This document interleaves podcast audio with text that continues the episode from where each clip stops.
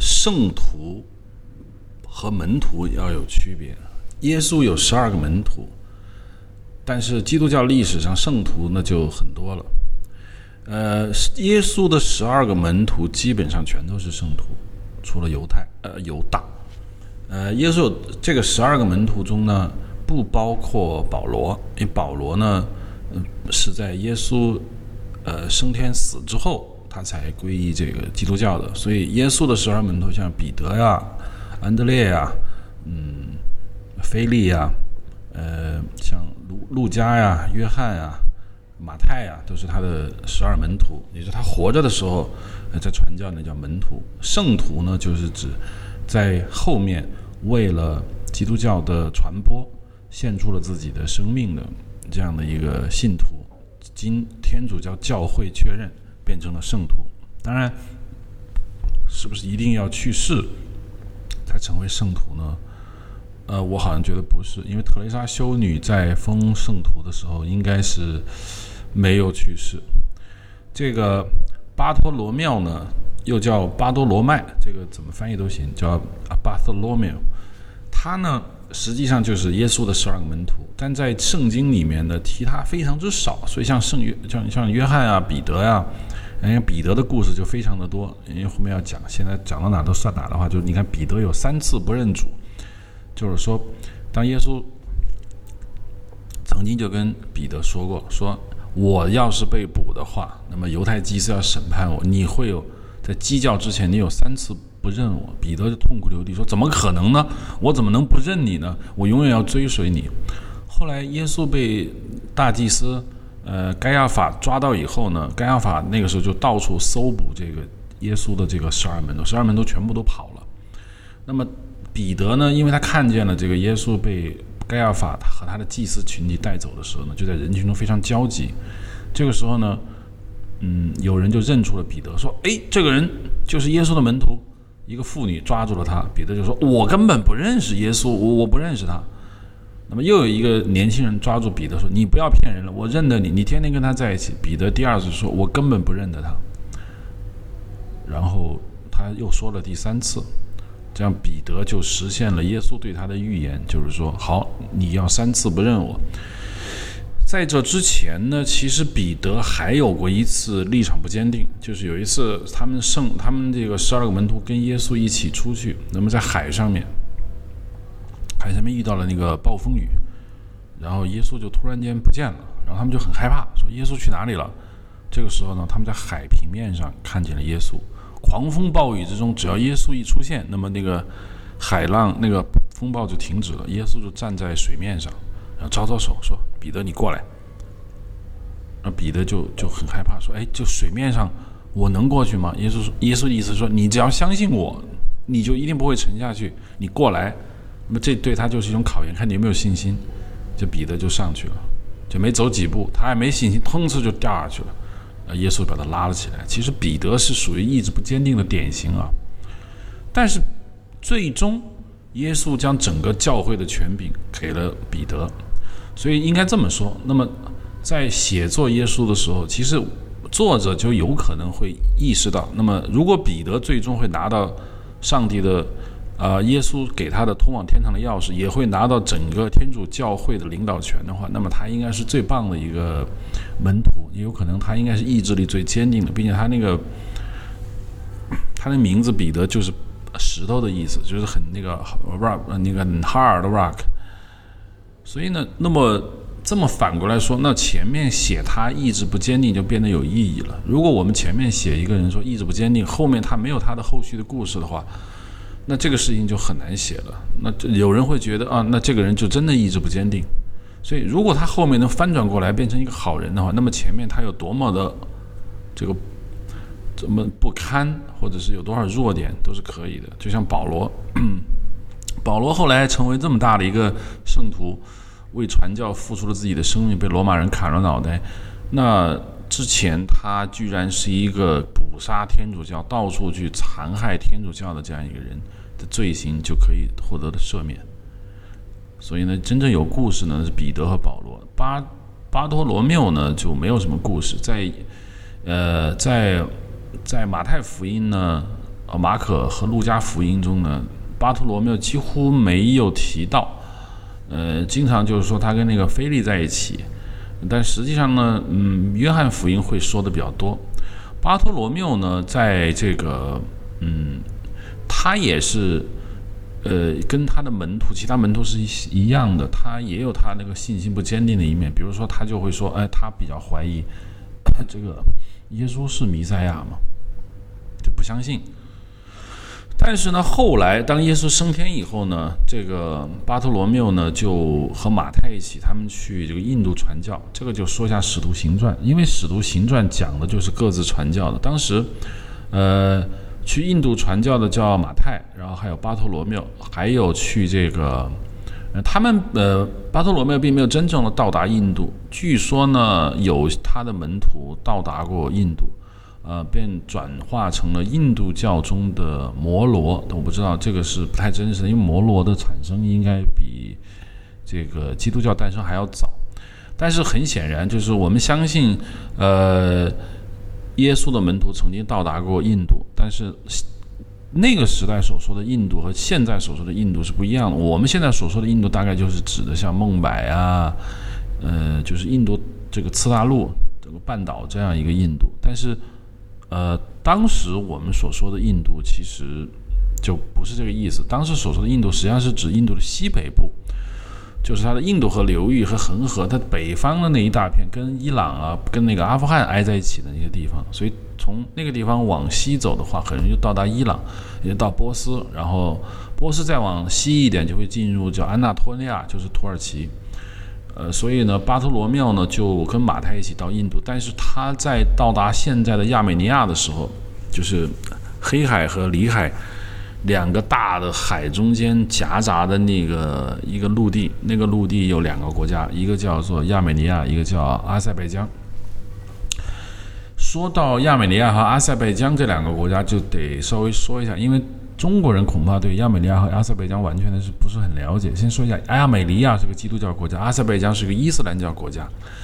这个很奇怪，就是，呃，阿塞拜疆是伊是伊斯兰教什叶派非常主流的一个国家，它跟伊朗是挨着的，所以伊朗呢，原本它周边的国家基本全是逊尼派。比如说，呃，举个简单例子，它的西边伊拉克。然后它的南边沙特啊，这都是逊尼派的。嗯，它的什叶派的国家呢，就跟它比较走的比较近的，就是像这个巴基斯坦、呃阿富汗那边有一些，然后就比较纯正的这个什叶派国家就是阿塞拜疆。但是亚美尼亚不是，亚美尼亚是基督教国家重镇，应该说整个基督教世界。我们说基督教世界是指这个信仰基督教的这样一个国家群。那么现过去的基督教世界和现在的基督教世界呢就不太一样，在耶稣升天之后的大概数百年，尤其是呃罗马把基督教定为国教以后呢，基督教传播是沿着地中海传播的，也就是说，呃当时的基督教没有传播到现在的像英国呀、美国啊、澳大利亚这都没有啊，当时根本就没有。基督教基本上是沿着地中海传播，也就是从耶路撒冷为中心向西，就是跨过这个亚得里亚海、嗯爱琴海，然后到达亚平宁半岛，在意大利，然后在法国南部，在西班牙南部到达北非，然后沿着这个北非的海岸线一直往这边走，比如说突尼斯、阿尔及利亚、利比亚，然后北非。那这些国家，然后到达埃及，然后再回从埃及西奈半岛再回到耶路撒冷。到目前为止呢，就是北非很多国家还是有基督教非常强烈的传统，也就是在整个非洲大陆，嗯，北部非洲呢，基督教是比较多的，尤其像在嗯这个北非的，像现在叫马格里布国家，就是北非那些国家中，虽然已经。阿拉伯呃的帝国的兴起和伊斯兰教的传播，整个北非基本上变成了这个呃穆斯林的地盘，但是它还是保留了很多伊呃基督教的这样一个传统。那么沿着这个耶路撒冷再向北，离它特别近的，那当然就是像叙利亚呀，你像现在的土耳其啊，嗯，就这些地方，这些地方当时离这个基督教的正中心，也就是发源地耶路撒冷非常之近，所以呢，它就是一个非常重要的一个基督教的一个中心。比如说现在的像以弗所，就是现在土耳其的那个以弗所，呃，亚美尼亚，呃，包括现在的亚历山大，呃，都是后面的基督教的中心。尤其现在，嗯，东就是基督教整个有一个大分裂，变成了天主教和东正教以后呢。这个亚美尼亚，像希腊、亚美尼亚，这个就和包括埃及的亚历亚历山大的这个亚历山大港，就变成了呃东正教非常非常兴盛、非常非常旺的这么一个地区。这是一个非常坚定的亚美尼亚这个国家。亚美尼亚在土耳其奥斯曼帝国兴起之后呢，因为它遇到了一个非常大的一个问题，就是。奥斯曼土耳其入侵亚美尼亚，在亚美尼亚搞了一个非常大的一个屠杀，我们就叫做亚美尼亚大屠杀。到到目前为止，这都是亚美尼亚和土耳其一个解不开的一个疙瘩，就是他们这真的是有世仇。土耳其人说：“你们亚美尼亚基督徒杀了我们不少穆斯林，那对不起，我就要杀你们。”相对而言呢，呃，土耳其奥斯曼帝国呢，它的实力更强大，那么他杀了亚美尼亚的人就更多。所以呢，我们现在听到亚美尼亚的时候，要知道两件事情。就第一个是亚美尼亚大屠杀，呃，这个是那个雅呃那个那个那个著名的现代呃浪漫主义画家，嗯，戈雅还是谁？我现在想不起来了。应该画过一个大油画，就是我们属于浪漫主义和现实主义的一个大油画，叫就叫亚美尼亚大屠杀。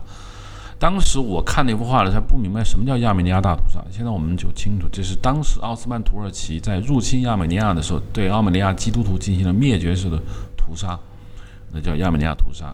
第二个呢，就是我们要知道，亚美尼亚是整个东欧地区，呃，一个非常重要的一个东正教的一个中心，呃。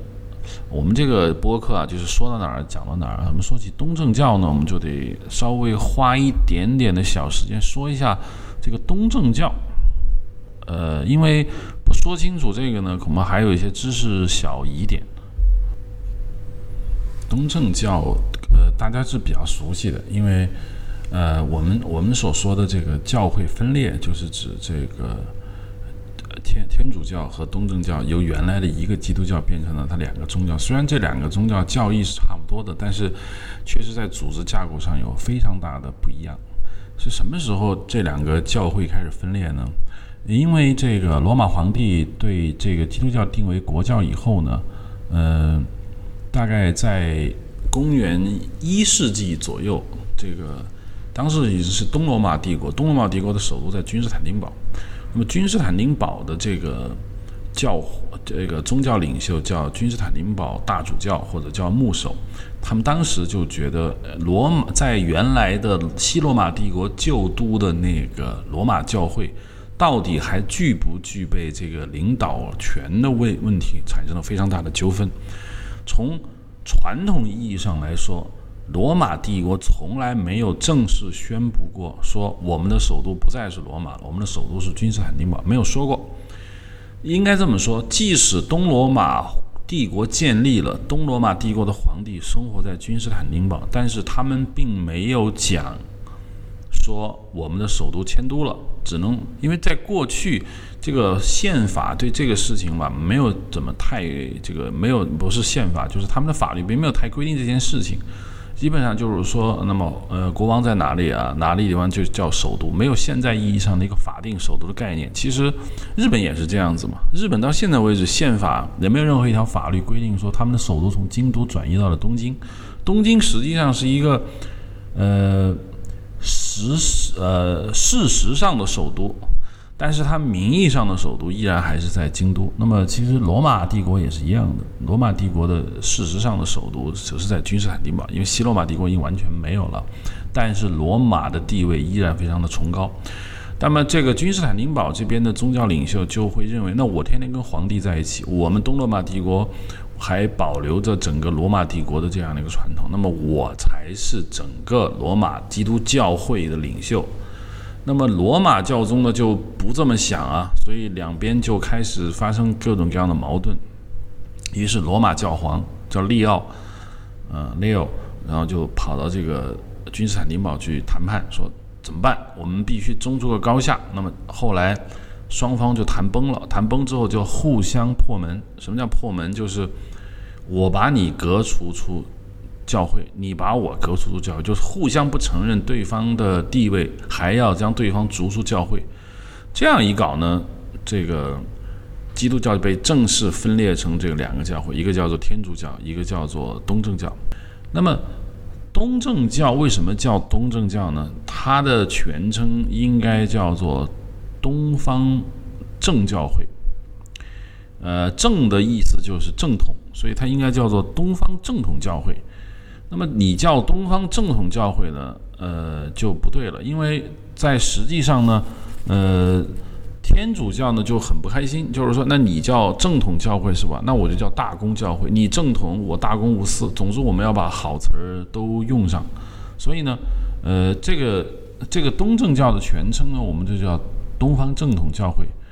呃，它的它因为现在有一个小问题，就是什么呢？就是还有一个东方正统教会。呃，这个教会呢。现在跟这个东正教的这个东方正统教会，从汉语的上面来说是完全一样的。呃，传统意义上呢，东正教呢就就叫东方正统教会，简称东正教。那么还有一个东正教呢，它没有简称，它并不能简称为东正教，它必须叫全称，叫东方正统教会。唯一的区别就是什么呢？东方正统教会叫 Oriental Orthodoxy。Oriental Orthodoxy，Orthodoxy 就是正统的意思。那么东正教的英文名字叫 Eastern Orthodoxy。Orthodoxy。那么 Oriental 跟 Eastern 呢，呃，在我们汉语翻译中就不是太有区别。Eastern 那么很简单，就是一个东方的。那么 Oriental 呢，这个英语中就复杂了。Oriental 呢，可以说呃东方的，因为这是叫起源哦，它是它是那个 original 这个词的一个词根，就是说起源的地方、发起的地方。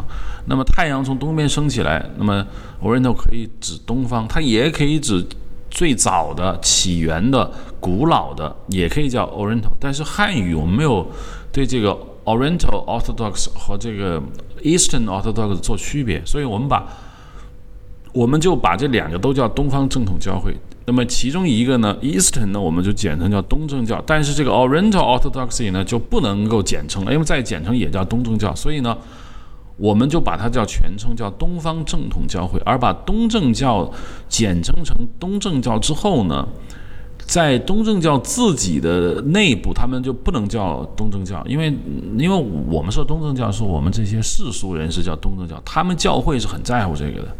就是说，因为教会也不会把自己叫做天主教，他们叫大公教会，在正式文件中叫大公教会。那么东正教在正式文件中呢叫正教会，就叫正统教会，他们把那个“东”字就去掉了。所以我们我们得说一下这个东方正统教会，现在来说并不是东正教，东正教叫正教会，俗称东正教。东方正统教会没有简称，叫 Oriental Orthodoxy，就是东方正统教会。那么，呃，你看，可能有些人就搞糊涂了，说这两者有什么区别呢？你们两个名字都那么像，是不是就会一样的？确实，他们就非常像。但是，东方正统教会这个 Oriental Orthodoxy 呢，Orthodoxy 呢，是是比在公元一世纪教会大分裂之前就已经有了。因为你要知道，就是说每个地方不同的传教呢，它就会有不同的这样一个流一个流传。呃，应该这么说，在整个耶稣去世之后，整个开始传教以后，从那一刻起就发生了各种区别。它特别像这个佛教的大众部和那个嗯，就是什么，就是大乘佛教跟小乘佛教的这样一个区别。就是在佛陀寂灭之后，大概不到一百年，教会。那个僧团就分裂了，一个叫上座部，一个叫大众部。那么上座部呢，就变成了这个，呃，后来的这个小乘；大众部就变成了这个大乘教。嗯，当这个基督教其实跟佛教是非常一样的。那么随着你在不同的地方传传教，那么你对教会的理解也就不一样。实际上呢。在罗马帝国宣布基督教成为国教之后之前，那么一部分耶稣的门徒所流传下来的这个传教旗帜，已经在这个呃所谓的就是亚历山大呀、亚美尼亚、埃塞俄比亚呀，啊，叫安提阿呀，嗯，就是以围绕着这个地中海，包括就是马格里布国家。当然，埃塞俄比亚不是马格里布国家，但是它其实也挨着像苏丹啊、嗯埃及，所以呢，在这些地方呢，就变成了早期的一一个教会组织。随着呃东罗马帝国跟西罗马帝国的相继的这个建立。基督教整个的一个大分裂变成了天主教和东正教的时候呢，原有的这些早就发生区别的这些东方教会啊，也没有变，也还是维持他自己的传统，所以他们把自己叫做正统教会，就是说 Oriental 嗯 Orthodox Communion，他们认为自己既是。东方的又是正统的，因为我们不跟你们那些东正教跟天主教两个人两边还在互相隔出教籍啊，你骂我我骂你，我们不玩这个，我们就在东方，我们自己传自己的教。这个对于 Eastern 或者 Oriental 这个词汇呢，在这个欧洲语境中就是指的不是指中国，那叫远东。他们说的东方其实就是土耳其，呃，这个黑海、里海，包括。嗯，甚至埃及都叫东方，就是欧洲以东，所以这些宗教他们保留了比较早期的基督教传教的历史，所以他们把自己基本上独立起来，就叫做这个东方正统教派。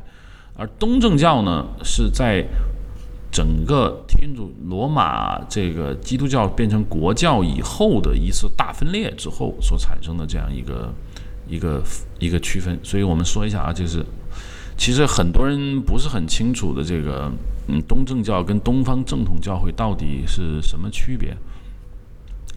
呃，东正教呢，嗯，不是我们这次这个印印象这期的一个中心，因为我们讲的罗马的光荣与殉难，那么主要还是讲的是罗马天主教的事情。好了，我们就说回来，因为我们还没有说完那个巴托罗缪。巴托罗缪呢？呃，他在这个当时他跑到亚美尼亚去传教的时候呢，我们就说了，亚美尼亚呢传的教就是后来的东方正统教会，不是东正教啊，叫东方正统教会的这个基督教。那么他在亚美尼亚传道的时候呢，由于当时亚美尼亚统治者应该还属于罗马帝国，因为罗马帝国当时的统治疆域非常之广泛，他在那里呢。殉难了，他被钉上了十字架。钉上十字架之后呢，据说会被剥了皮，也是非常之残忍，就把皮给剥下来了。皮给剥下来以后呢，我们这个古代教会为了纪念巴托罗缪呢，就就以三把那个剥皮的那把小刀作为那个标志来纪念巴托罗缪。所以巴托罗缪呢，就实际上就是把亚美亚把基督教带到亚美尼亚的一个人。所以呢。呃，巴托罗缪就是整个亚美尼亚使徒教会的一个守护人，这就是巴托罗缪。我从在我从台伯河过去之后呢，我看见这个教这个教堂很小啊，因为在罗马这种这种纪念仪式纪念某个圣徒的教堂不计其数，不止在一个地方纪念巴托罗缪，很多地方也有巴托罗缪的纪念教堂，就跟圣母玛利亚一样的。当然，圣母玛利亚是最多的，巴托罗缪呢就没有那么多。我到达那个地方的时候呢，那个教堂已经快关门了。嗯，它其实里面根本就空无一人。那除了有人去做那个 mass 的话，基本上空无一人。但是在罗马看教堂是一个非常有意思的一个一个体验，就是说，第一你要静悄悄的，那没有人，然后你就看，如果他今天不让你进去，说你就是不可以进的话，门口会有一个牌子，那你就别进去了。如果他门门口那没有那个牌子呢，你就可以悄悄地推一下那个门。罗马的天主教会的门是这样的，正中间那个门你是推不开的，你只能它在那个正中间两左右两侧呢都有一个门，那个门并和中间那个门并不平行，它有一个角度。它为什么那么搞呢？我觉得啊，主要是怕那个光线进去，因为你开那个中心的那个大门的时候，你一下子会改变那个教堂里面的采光，那里面的这个宗教氛围会发生那种变化。所以，如果你从这个两侧的小门进去呢，它里面有的没有，有的有啊，有的有的就是它里你进去之后还有一个小门，以至于你开第二个小门的时候呢，那第一个小门就会关闭。那这样的话呢，整个的这个采光和光线的这样一个透射就会不会受到影响。所以我当时去这个巴特罗缪这个教堂的时候，那旁边就两个小门，我进去了。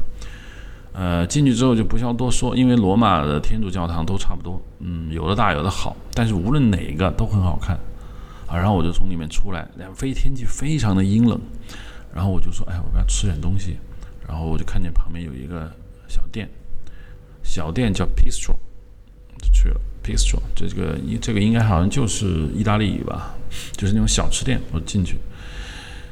进去之后，这是我印象非常深刻的一个小店，因为那个地方没有游客。就算有游客呢，他是那种嗯非常不起眼，台泊上那个小岛，就几乎没有人。然后里面走到处全是那个意大利人，在里面就是人声鼎沸的。然后我就进去。我这个人是从来不害怕这种异国他乡的，就是说我不是说我见到哎这地方有中国人或者有汉语我才有安全感，我没有。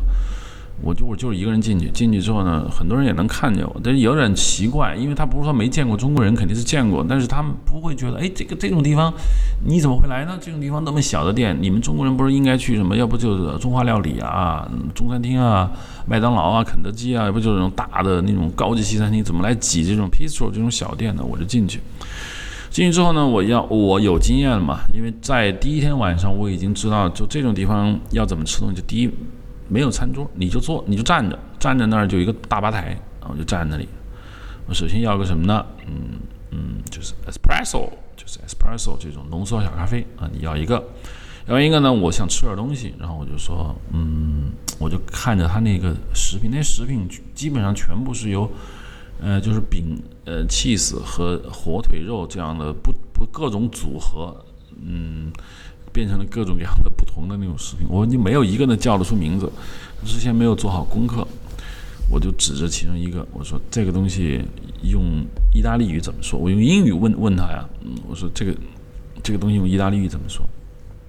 那个那个人可能没太听明白，要不就是我英语太烂，要不就是他的英语不是很好，所以就他没没懂那是什么东西。但是旁边有一个食客，就跟也在吧台上吃东西的人说，那个那个东西叫 panini。哦，我说我要一个帕尼尼，好，你就给我了一个帕尼尼，我就坐那吃。那帕尼尼呢有点冷，但是我也不管，我就喝一个浓缩的 espresso，然后吃一个帕尼尼，在那一个小店里面，那是一种很奇妙的一种感觉。就是首先你会有点啊，这是哪里？这个地方在哪儿？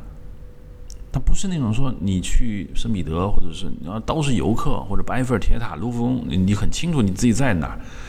那个地方你就觉得就在一个小黑屋，然后周围全是意大利人，他们在那聊天，没人管你，然后你听到的都是那种你完全听不懂的东西，然后呢，就会有一种啊，我在一个很就好像比较深入吧，其未必那真的让我很深入啊，但是它真的是比这个你在一个大餐厅或者麦当劳、肯德基吃东西的感觉好很多。后面就有很多次、很多次、很多，我大概去了十几次这种小店，我就不去那个餐厅，我进去这种小店，然后就站在那里，然后一个杯啊，一个杯那个 espresso，然后把那个餐巾纸垫在下面，然后喝两口还擦一下那个杯沿，然后吃完转身就走，就五分钟那种皮斯球小店的那种时光。但意大利小偷还真就是多，我在那儿，我那把伞放在那里，等我吃完的时候，那把伞已经没有了。然后我跟店主说：“我说我伞呢？”他说：“哦，伞，哦，哦，哦，哦，他那意思就是说，那就没了呗？难道说还用我赔吗？”我说：“我，不不，不，不，我不是让你赔，我只是问你有没有看到我的伞。”他说：“No，No，No，No，No。”但是他不会说，那那就是别人拿走了。那当然不会这么讲，也没，当然他也没看见是谁拿走。但是我很大度啊，我不会在那撒泼，说你必须赔我的伞。于是我就走了。那么我走了之后呢，我就去了叫做巴贝尼美术馆。呃，巴贝尼美术馆不是我们讨论重点啊，因为巴贝尼美术馆专门聊美术馆呢。因为这期我们的名字叫《罗马的光荣与殉难》，我们要讲的是罗马帝国时代的光荣，它的光辉岁月和它作为基督教早期传播史上面的这个殉难场。那么巴贝尼美术馆就不多说，嗯，里面有卡拉瓦乔的各种画，其中有那个 Judith and Holofernes》在。圣经里面那个故事啊，后来因为我后来给同学们讲课的时候讲那个画面构成和这个嗯这个叫做什么，就是色彩啊、画面构成啊，包括构图，我曾经用过这个 Judith and Holofernes 这个题材来讲过，就是说历代从米开朗基罗、卡拉瓦乔，把很多很多很多画家都画过这个题材。这个题材是圣经里面一个故事，就是说嗯这个。犹太人那有一个，我遭到了这个敌人的进攻，敌人的这个将领是一个著名的一个特别猛的一个将领，叫 h o n o f e n i s。那 Holofernes 呢，就是谁也打不过他，那么犹太人就很着急。这时候有一个叫 Judith 的一个女孩，就说：“哎，这我干了呀，我我我我去把他杀了。”于是 Judith 就带着他的女仆，然后去跑到那个 Holofernes 的那个营帐。大概 Holofernes 看她是个美女，就放松了警惕。后来 Holofernes 就。就喝多了，喝多了之后半夜就给 Judith 就把脑袋给割下来了，然后就带了回来，那么犹太人就获得了胜利。这是一个圣经里面很著名的这样一个故事。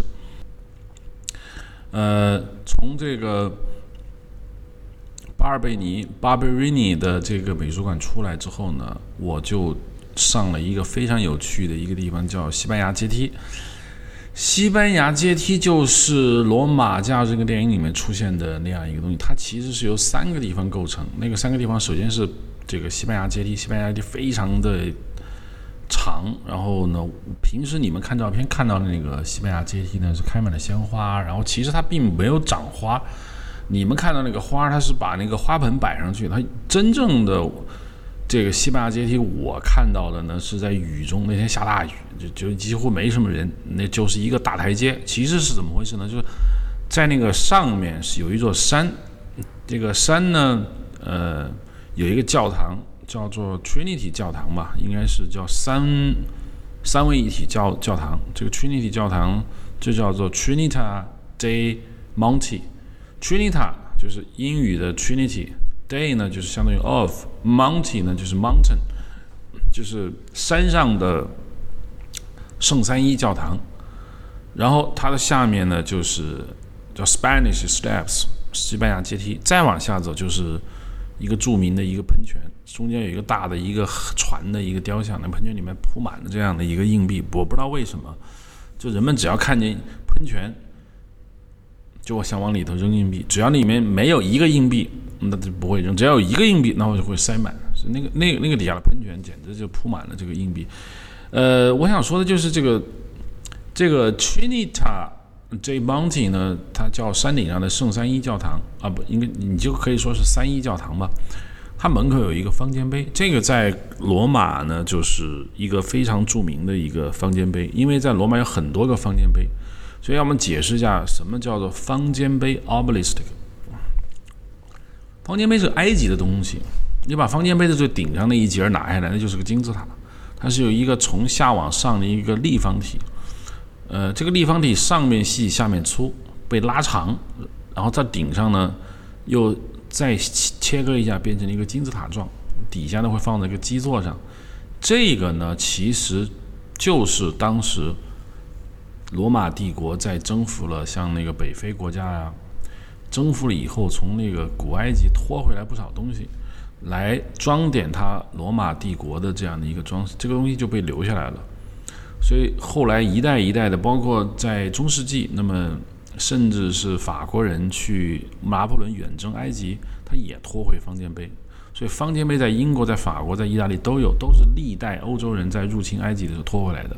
因为他们来说，这个是一个异国的征服，像那个图拉真柱，他们征服了这个图拉真，在征服了这个东方的领土之后呢，建立一个图拉真柱来表彰自己的战功。那么其实方尖碑也是一样的，我只要征服了东方，就是埃及，那么我就会把方尖碑给拖回来，那么就我就竖在那里。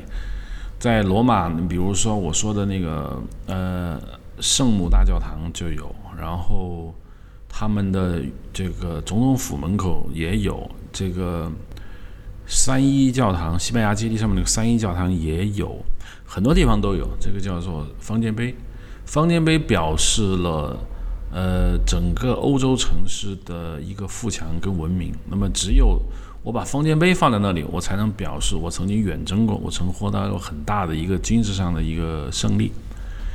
那么在西班牙阶梯之上的这个 Trinita de Monte，再往上走就是一个小山丘。罗马不是有七丘吗？这个不属于罗马七丘，这个叫拼丘。拼丘呢，我们中国人翻译为叫做平丘，苹果的平，山丘的丘。呃。这个“丘”翻译的挺有趣的，就是我不知道原来的 “pincho” 是什么意思，P-I-N-C-C-I-O Pincho。那因为在意大利有很多词尾都是这个 “cio cio cio pincho” 是吧？Pinocchio，我不不并不清楚它是什么意思，但是这个 pincho 翻译为平丘很有意思，苹果的“苹”，山丘的“山”，山丘的“丘”，那好像意思就是说，哎，这是一个长满苹果的山丘。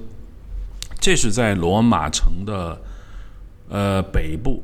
你如果按北京来算呢，它大概相当于这个北三环，呃，应该是北二环。我们如果算城市核心区，就北二环的积水潭桥那么一个位置，大概是这么一个位置的一个，就罗马城的西北北部偏西一点的一个小山丘，叫拼丘。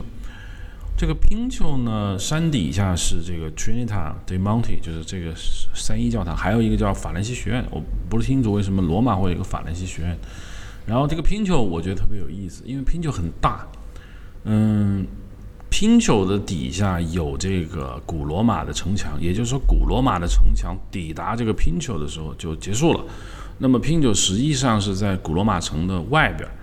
呃，那么拼丘上面就有非常多的好玩的地方。那是个大山丘，就像有点像中国南南京的那个中山陵，是城外的一座山，山上就有非常多的这个别墅，其中还有一个著名的美术馆。这个美术馆今天就不讲了，因为我们不是来讲美术馆的，我们讲罗马的光荣与殉难。因为美术馆呢，基本上是中世纪以后，跟宗教其实没太大关系，他们主要是搞艺术，呃，这样建立起来。那那个。拼球的美术馆我就不多说了，因为那个美术馆确实太美了。要说起来的话，简直就要花很长很长时间的说。我说下这个拼球，它的这个意义，这个拼球呢，嗯，它上面有很多的树木，有很多的这样的一个草场，并且经过了非常严格的人工的这样的一个开发。站在这个拼球上面呢，能够俯视整个罗马城。呃，其实你搁远处看呢，你觉得拼球好像很小。并不高，可是到了这个拼丘的山顶上呢，你会觉得哇，罗马城真的一览无余。当时我去的时候，你知道一整就是我去的前四天都在不断的下雨，我去的时候也在下大雨，山上就没有什么人，我就站在那个山顶上看罗马城，又一次的恍如隔世。就是我就说过。在罗马，你遇到下雨的时候，你觉得跟扬州、跟在苏州、湖州，我原来在上海的时候，那种感觉非常像，又湿又冷，然后又很古老的一个城市。你在那，你不觉得我在欧洲啊？欧洲，欧洲，呃，欧洲是这样的吗？有，如果在英国我还好点儿，说，嗯，英国反正多雨。那我在意大利，你们说的哦，地中海气候难道不应该是那种哪天阳光明媚吗？就像我在尼斯一样，法国尼斯。每天都是大太阳，然后鲜花缭绕啊，就是那种感觉。但是我在拼球上面的时候，又湿又冷，又下着大雨，整个罗马城被笼罩在雨雾之中，然后你会觉得好神奇。这种神奇是一种幽谷的那种神奇，就是说，哎，我看着罗马城。上千年的这样一个城市的结构，没有看，我看不到一丝的高楼，可能高楼非常之远。嗯，我会觉得这个城市承载了这么多的光荣，这么多的阴暗，这么多的政治仇杀，这么多的历史，它被无数个异族所入侵过。应该它被这个。呃，西哥特人入侵过，他被匈奴人入侵过，他甚至还被他东罗马帝国也入侵过。嗯，这个城市发生过无数次的屠杀，但是它现在依然存在在那里。然后你看不到啊，你只看到那些建筑，然后你只看到那些人，然后你只能看到这个天空。你在想，呃，凯撒被刺的那天是不是在下大雨？然后罗马城被攻陷的那一天是不是在下大雨？那么克里奥帕特拉就是埃及艳后进罗马城，罗马举给他举行这个欢迎式，凯撒。或者是屋大维进城举行凯旋式的时候，是不是阳光明媚？你想这些问题。嗯，你在拼球上面，你就因为拼球它是一个大公园，它没有没有那个密集的这个房屋，你会在上面有一种特别奇怪那种感觉，就好像呃，在早几年去布拉格的时候，当时在布拉格，我待的时间不是很长，然后我就说好，我去布拉格山上去看一看，我就一个人在布拉格山上走，那底下就是。那个叫什么？呃，特拉瓦尔河吧，嗯，那个著名的那条河。然后我就在山上，我就看那条河，我就觉得啊，著名的布拉格就是这个样子。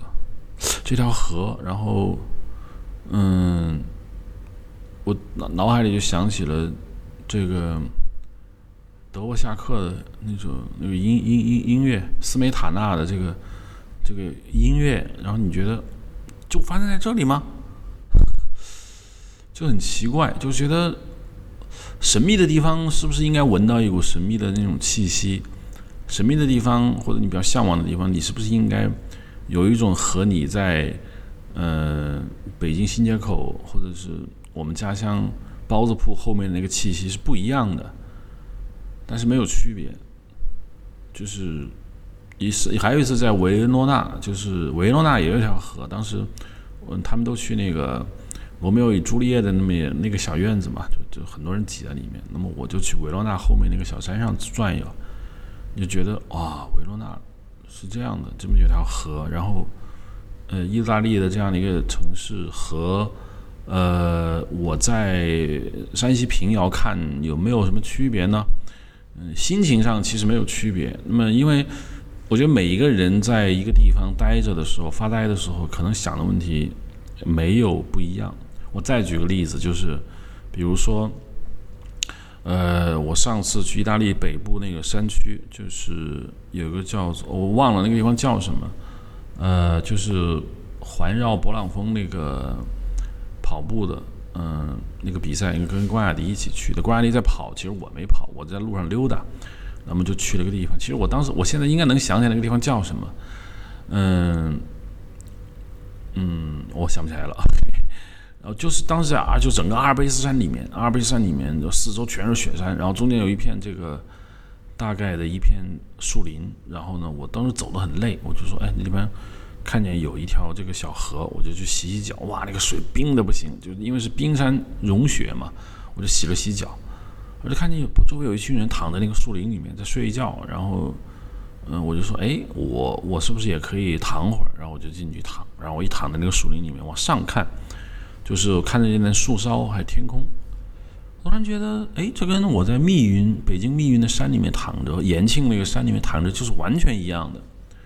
就是阿尔卑斯山的树呢，应该是和延庆和密云的树理论上应该不一样吧？但是我在那儿，我就觉得我跟密云跟延庆是完全一样的。如果此时此刻延庆那儿躺着一个人的话，那他也看天空晴空，那那个那个声音，那个心情。其实还蛮像的，所以我在平丘上面就有那种感觉，然后我就很长很长的撕了一下骨，然后我就下山了。那么下山之后呢，我就发现我到了一个广场，这个广场非常非常有意思。呃，这个广场呢叫 Piazza Pololo，我我不知道这个意大利语怎么念啊，就 Piazza del 嗯 del Pololo。就 Piazza，呃，就是英语中的 Plaza，就是广场。我们不是有很多这个大楼，就叫什么 Plaza Plaza 嘛？就是这个 Piazza 的这样一个，跟它是同词根的，就是广场。Pololo 呢，就是一个词很有意思啊。Pololo 就是 Polo，就是 People，或者说，嗯，比如说我们经常说的那个波普艺术，就 Pop。就来自这个 Pololo，嗯，然后这个 Polo 这个词呢，原来是这个藏族人打马球，他们把那个球叫 Polo，其实那个在藏语中其实就是球的意思，但是英语中就叫做马球。然后呢，嗯，这个 Pololo 呢就是 people，就是人民。那么这个 Piazza 的 Pololo 呢就是人民广场。这个人民广场就特别有意思，中间也是一个那个埃及方尖碑，就反正这个意大利在罗马哪儿都是方尖碑，反正就是我掳来了不少方尖碑，我就到处摆。这个 Piazza Pololo 人民广场呢，在维基百科上，当时我对它不是很了解，哎，我觉得好大一个广场，人民广场，我再看一眼，就发现人民广场好像是个封闭起来的一个广场，就是说，在它的西北端好像有一个巨大的一个拱形门。我觉得有点奇怪，这个门是干嘛？难道说这个地方是出城了吗？我我有这种我有这种预感啊。然后我就开始看那个维基百科，维基百科说，古代的罗马外地人要进罗马，第一站就会到这里。为什么呢？哦，后来我就明白了，他没有解释是为什么。我就想，外地人进罗马，为什么第一站到这儿？罗马四周都可以进啊，为什么要从这儿进呢？难道其他的城墙被关闭吗？啊，其实它是它并不是说只能从这儿进，而是说主要从这儿进。为什么呢？因为古代罗马的这个城市的这个人啊，外地人进罗马，这指谁来进罗马呢？并不是意大利这个半岛的人来进罗马，它很大部分层面是指这个，就是外族的人来罗马。那么，当欧洲的这种高卢人啊，包括什么什么人啊，甚至汉尼拔要进罗马呢，他也要翻越这个阿尔卑斯山。翻越这个阿尔卑斯山呢，首先就从波河平原往南走，那么沿着亚平宁半岛往南走。呃，米兰都灵是他见到的第一批意大利城市。那么再往南走，跨过这个波河，包括这个呃叫做什么那个朱比孔，嗯。这个那个河，然后会到达这个我们所说的台伯河。那么台伯河呢，它是个大湾，它有点这个罗马城有点像这个上海黄浦江的浦东，就是那么你因为上海上海嘛是在浦西，浦东没开发，那么城市在这条河的西边，也就是我们从地图上看就是左边，而罗马是反着的，它是在台伯河的右边，左边没开发，当然。后来开发出了梵蒂冈城啊，那实际上古代的罗马河的左边是空的，那么河的右边，也就是相当于上海的浦东这一个地方呢，那就是罗马。然后呢，你要进罗马，你就先过台伯河，先过台伯河呢，你就要就会碰到一个山丘，叫做 Pinto，。那么河和 Pinto 之间有一片空地，那么这片空地呢，就是人民广场。那么这个人民广场呢，就有一道门。那么你从你要想进罗马，你就先到这儿。这个有点像什么呢？就有点像这个我们在拉我在拉萨的时候，呃，当时就说，因为拉萨布达拉宫，我们如果正对这个布达拉宫，布达拉宫的左手边呢是一排山峰，右手边呢是大昭寺，但大昭寺那边就特别平坦。那么人们就说进拉萨呢是实际上是从布达拉宫左边的那片山峰的那个缺口进来的。本质上来说，来拉萨你也可以从大昭寺那边过来，但是绝大部分人呢，还是从这个布达拉宫左手边，也就是西边的那个山那个缺口进来。在那个山的缺口那儿呢，当然很小的山了，有两个白塔，白塔中间就是个巨大的门洞。那么外面的人就从那个地方来进这个拉萨。拉萨并没有一个城墙，一个围墙的，因为但是拉萨这个布达拉宫广场南边呢是一条河。是拉萨河的一条支流，那么你你要想进拉萨，你无法越过河的话呢，那你就必须在河边进到这个拉萨。那么那个两个大白塔中间的一条路呢，就慢慢变成了一个非常标志性的一个进拉萨的路。那么你进来之后，你首先看到哇，布达拉宫广场。那反过来，罗马也是一样的。那么你从北部来进罗马的话，那么你跨过台伯河，那遇到了一个山丘，你不能翻山吧？那种山的缺口。旁边过来，那么你就到一个城门进来，就是这个 Piazza 的 Pololo，那就是这个人民广场。人民广场中间是一个方尖碑。我去的时候已经黑了啊，就也下着雨，但是这个特别美，因为灯都开了，水面反射着这个反射着灯火的那个暖色的光，特别像嗯，应该说什么像呢？像梵高的画，真的是非常像，因为天完了以后，整个色温是蓝色的，然后你看得到那个蓝色的灯和蓝色的光成为互补色，你会觉得特别的美。在这个人民广场那儿，那有两个这个教堂，这两个教堂呢，一个叫做叫一个叫就 Santa Maria de Miracoli。Santa Maria 大家很懂，就是圣母玛利亚。呃，day 呢，D-E-I 这个词呢，就是应该是 of，因为在意大利它是一个拉丁语系嘛，拉丁语系那个它是 of，它也有很多种这种，在不同的那个词汇面前呢，就是分阴性阳性啊，怎么怎么样子，它就是 D-E-L 或者 D-E-I 或者 D-E，这都有可能。那么就是 Miracoli 呢，就是 miracle，就是呃。奇迹圣玛利亚教堂，这 Chiesa 就是教堂。嗯，没有什么可说的，因为圣母玛利亚教堂在罗马来说，简直就跟，呃，就跟什么呢？就跟上海的七幺幺超市一样，就是密布的。它好好玩在哪里呢？好玩在它隔壁，呃，也有一个这个教堂。这个教堂跟它几乎完全一样，名字我有点忘记了，估计也是圣母玛利亚教堂，因为完全一样，你就是你根本分不出来，嗯，并挨得很近。这两个教堂呢，我就不多说了，因为我进去的时候呢，其中有一个关门，另外一个呢就是在做弥撒，里面坐满了人，然后我就在里面听，其实那时候很享受，呃，里面很暖和，因为外面下着雨很冷，那么打开门进去，里面很多人，大家都不说话。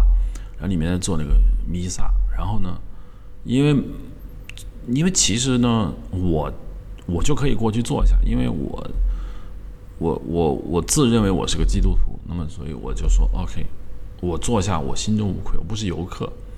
但当时也没有位置可坐了，所以大家都站着，所以我就站在后面听那个弥撒。听完之后呢，我就在想，哈，我是不是该回家了呢？因为确实当时也很晚了。然后我就走在这个人民广场上。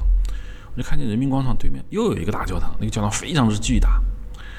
这个教堂叫什么呢？这个教堂就就是可以叫做呃 Basilica 了，因为它不是 Chiesa。那么 Chiesa 呢，就是比较小一点的教堂。Basilica 呢，就我曾经讲过，Basilica 是古罗马时期的大会堂。Basilica 的全意思就是古罗马那种神庙式的建筑，就是。它有两排柱子，里面那排里面那两排柱子呢，构成里面的厅；外面那两排柱子呢，构成了建筑的结构。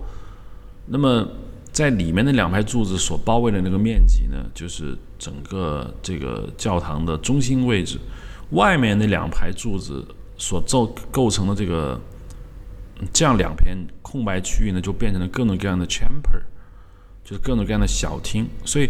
最正宗的 basilica 这种大教堂的格局是这样：你走进去，最明显就看见两排大柱子。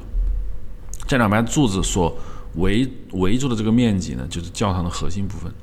你发现正对你正对你面的这两排大柱之外，还有两个，两边各有一排柱子。这排柱子呢，就决定着这个教堂的这个外圈儿。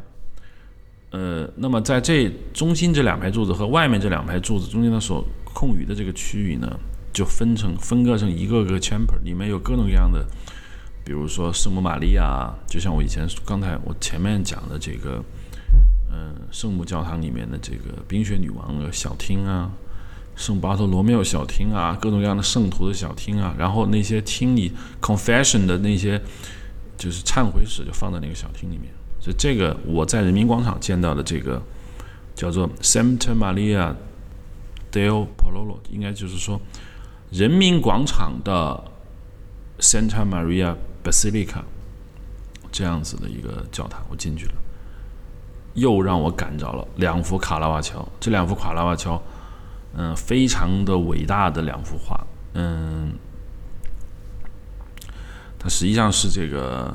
圣保罗的唱这个 Conversation di San Paolo，嗯，这圣保罗的一个就是对话和一个叫 Confession，呃，Crucifixion di San Pietro，Pietro 就是彼得，这个彼得实际上是我讲过了，这个约翰呢就有很多种说法，比如胡安就是约翰，这个彼得也有很多个变种，彼得 Peter，要么的，嗯，Pietro，西班牙语或者是拉丁语系的叫佩特罗，佩特罗，Pietro 就是彼得，没有区别啊。这圣彼得的这个叫 Crucifixion，Crucifixion 呢，因为我是照英语发意大利语啊。嗯，可能应该叫 crucifixion，嗯嗯，应该是 crucifixion 这个这个词，就是就是英语的 crucifixion，就是就是被钉上十字架。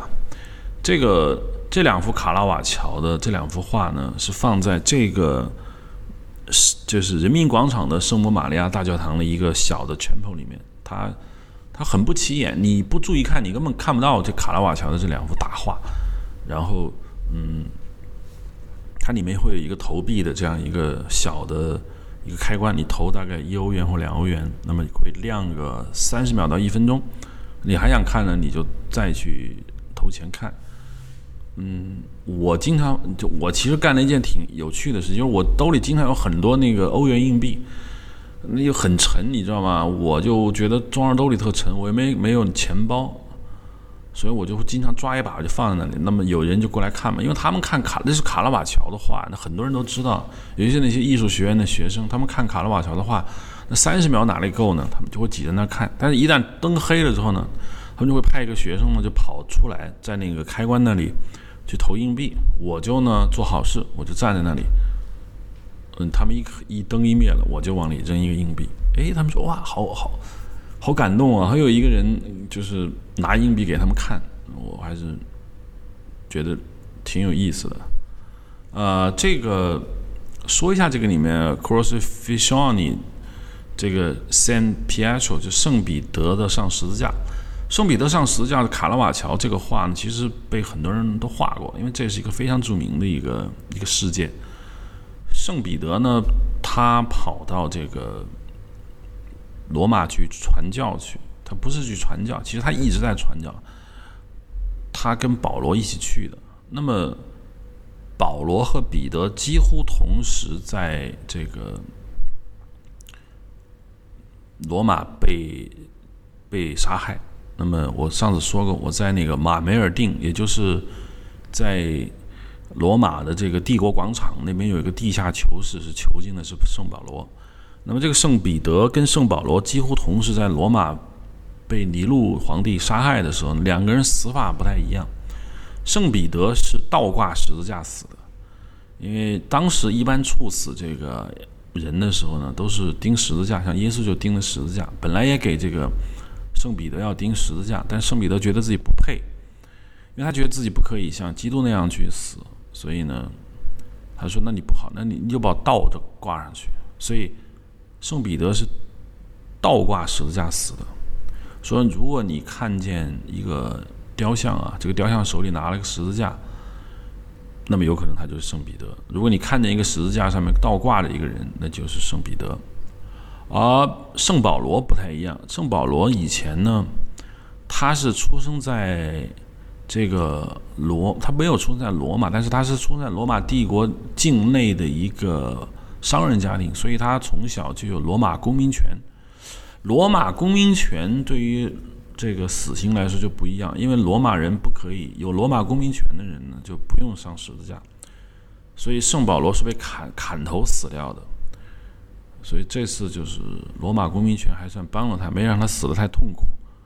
所以这两个人就不太一样。所以卡拉瓦乔画的这两幅画呢，这个圣。圣彼得，因为我们后面还要讲圣彼得，我们说这个 Crucifixion，这个圣彼得他是这么死的。好，今天的 Hard Image 就到这里，呃，下一期依然是这个内容。Hard Image 可以在 IPN.IL 上收听，大家在微博或者 Twitter 上关注音影像即可。